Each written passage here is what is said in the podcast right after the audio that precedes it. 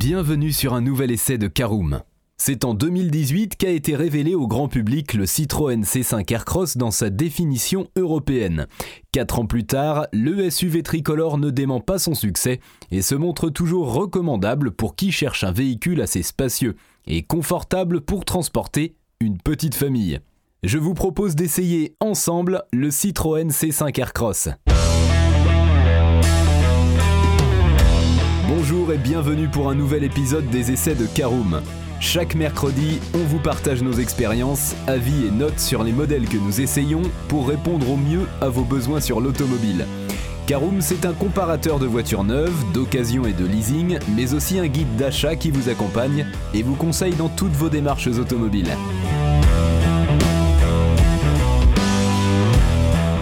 Bonjour à tous et ravi de partager avec vous un nouvel essai Caroom.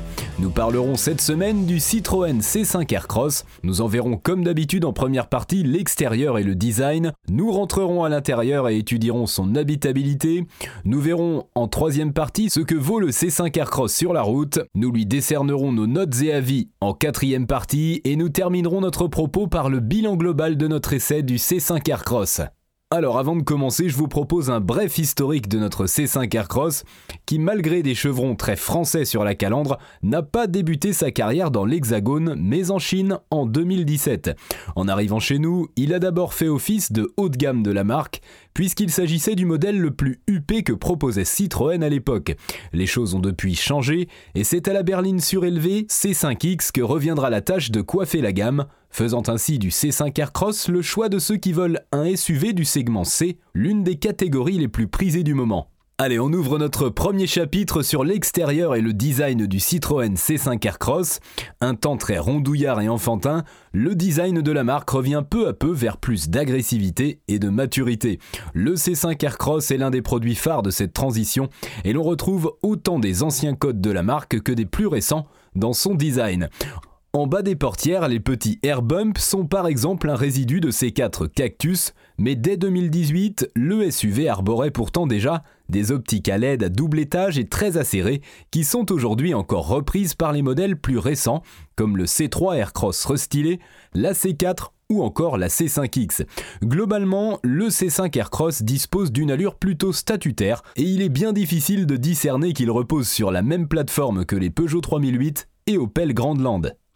Avec une garde au sol de 230 mm, il se prend en outre pour un vrai baroudeur, même s'il reste techniquement parlant plus adapté à l'asphalte qu'au terrain hostile. Un restylage de mi-carrière est attendu pour cette année, qui devrait aller vers encore un peu plus d'agressivité, sans pour autant transformer la silhouette que l'on connaît aujourd'hui. Allez, je vous propose de rentrer à l'intérieur de notre C5 Aircross.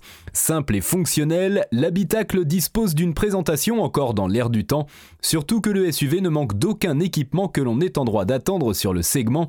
Écran tactile 8 pouces de série, climatisation automatique et compteurs digitaux paramétrables dès le deuxième niveau de finition, navigation connectée, l'essentiel est là.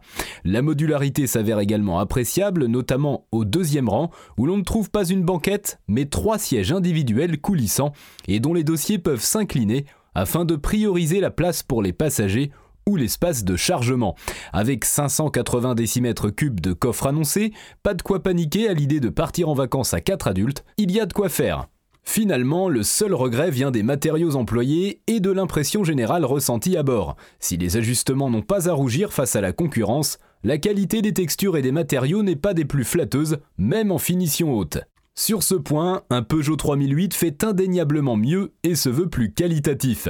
Le C5 Aircross fait beaucoup appel au plastique dur et peu valorisant, tandis que son système d'infodivertissement n'est ni un foudre de guerre, ni particulièrement agréable à l'œil, avec des graphismes datés. En somme, on choisit le Citroën pour sa praticité et son équipement correct, pas pour son ambiance cosy. Alors ouvrons notre troisième chapitre et voyons ce que vaut notre C5 Aircross sur la route. C'est parti S'il y a bien une chose dont Citroën se vante, c'est le toucher de route particulièrement moelleux de ses modèles.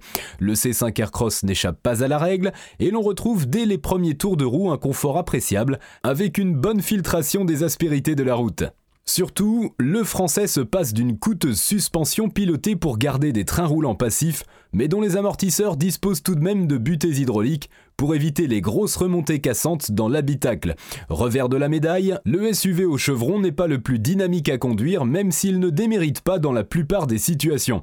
Dommage que sa direction très légère ait un ressenti aussi artificiel en revanche.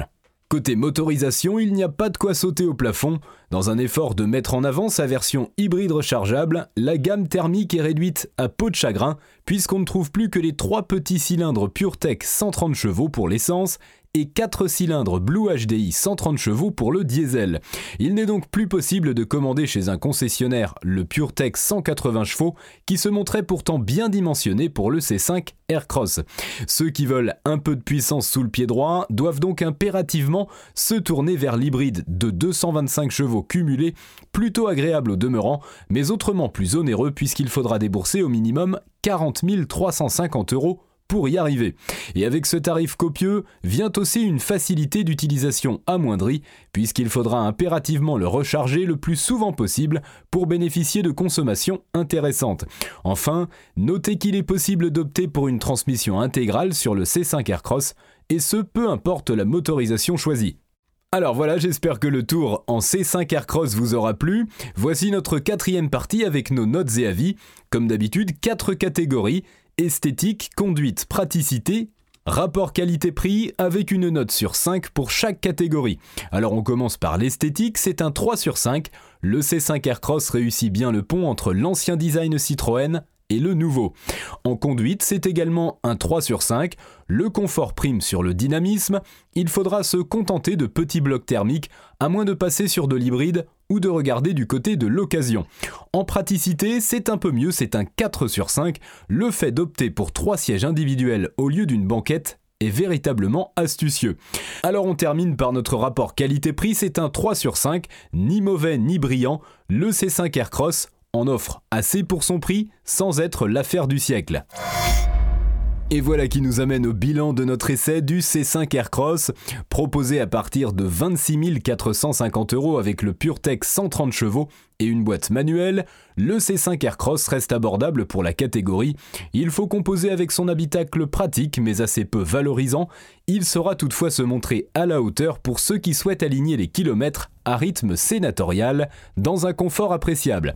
Et bien qu'elle soit aussi bien placée par rapport à la concurrence, la version hybride rechargeable réclame un sérieux effort financier à partir, je vous le rappelle, de 40 350 euros, alors que le bonus gouvernemental est depuis peu redescendu à 1000 euros.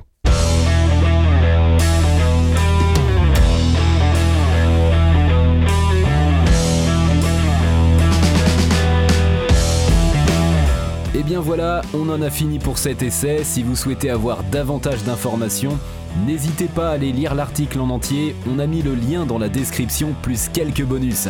Vous pouvez également le retrouver en tapant Caroom essai C5 Aircross sur Google. Et si vous avez encore des questions, vous pouvez laisser un commentaire sur l'article ou les poser sur notre forum.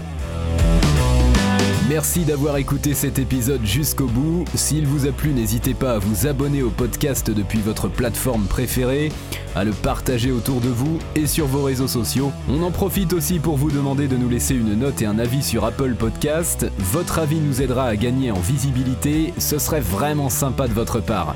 Si vous souhaitez vous renseigner davantage pour l'achat d'une voiture neuve ou d'occasion, ou que vous voulez encore plus de conseils et de bons plans, rendez-vous sur www.caroom.fr.